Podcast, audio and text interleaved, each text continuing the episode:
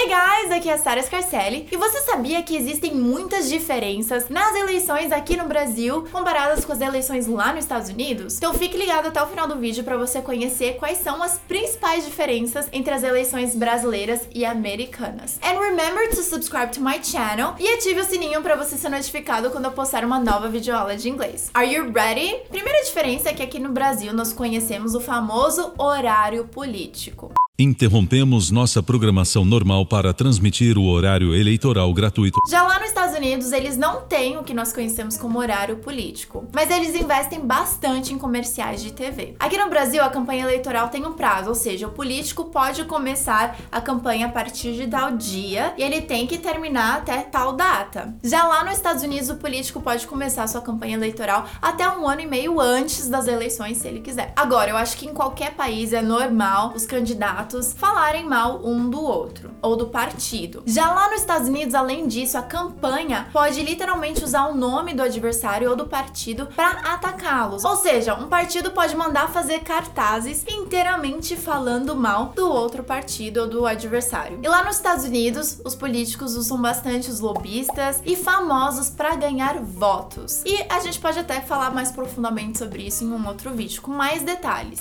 Aqui no Brasil, o voto é obrigatório obrigatório e nós votamos através da urna. Já lá nos Estados Unidos, o voto não é obrigatório, it is not mandatory, e também o sistema de votação depende de cada estado, ou seja, pode ser com urnas, electronic voting machine, electronic voting machine ou pode ser em cédula de papel no posto de votação. Lá eles também têm o absentee ballot.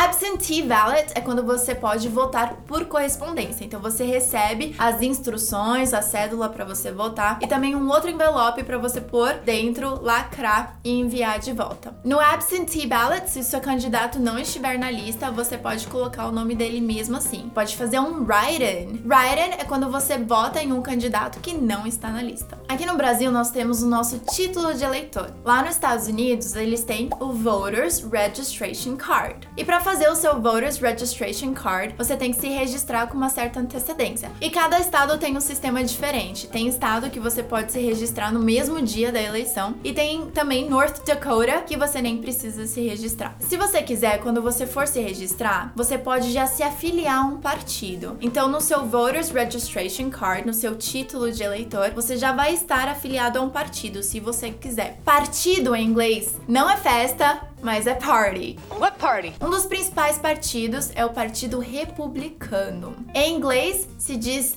Republican Party. Republican Party. Ou você pode chamá-los de Republicans. Republicans. Eles também têm um apelido que é The Grand Old Party, de tão antigo que eles são. Esse partido tem a cor vermelha como destaque e também o símbolo de elefante. O outro principal partido é o Partido Democrata. Em inglês eles se chamam Democratic Party. Democratic Party. Ou The Democrats. The Democrats. E a cor principal é o azul e o símbolo é um burrinho, a donkey. Então a vantagem de você poder se afiliar a um desses partidos quando você for se registrar é que você pode participar dos primary elections, que são as eleições primárias. Então, digamos que o Partido Democrata tem uma lista de indicados a candidato à presidência. Esses indicados são chamados de nominees, nominees. E também o Partido Republicano também tem uma lista de indicados. Então, se você se afiliou a um deles, por exemplo, ou dos outros partidos também, você pode ir nas eleições primárias e escolher qual desses indicados que você quer que seja o seu candidato a presidente representando o seu partido. Ele deixa de ser nominee e ele se torna um candidate e ele vai concorrer à presidência dos Estados Unidos. He's going to run for president of the United States. E então tem o general election, que é a eleição geral para decidir quem vai ser o presidente dos Estados Unidos. Aqui no Brasil nós temos a eleição direta, ou seja, diretamente na urna nós decidimos quem vai ser o presidente do Brasil. It's very important to your president.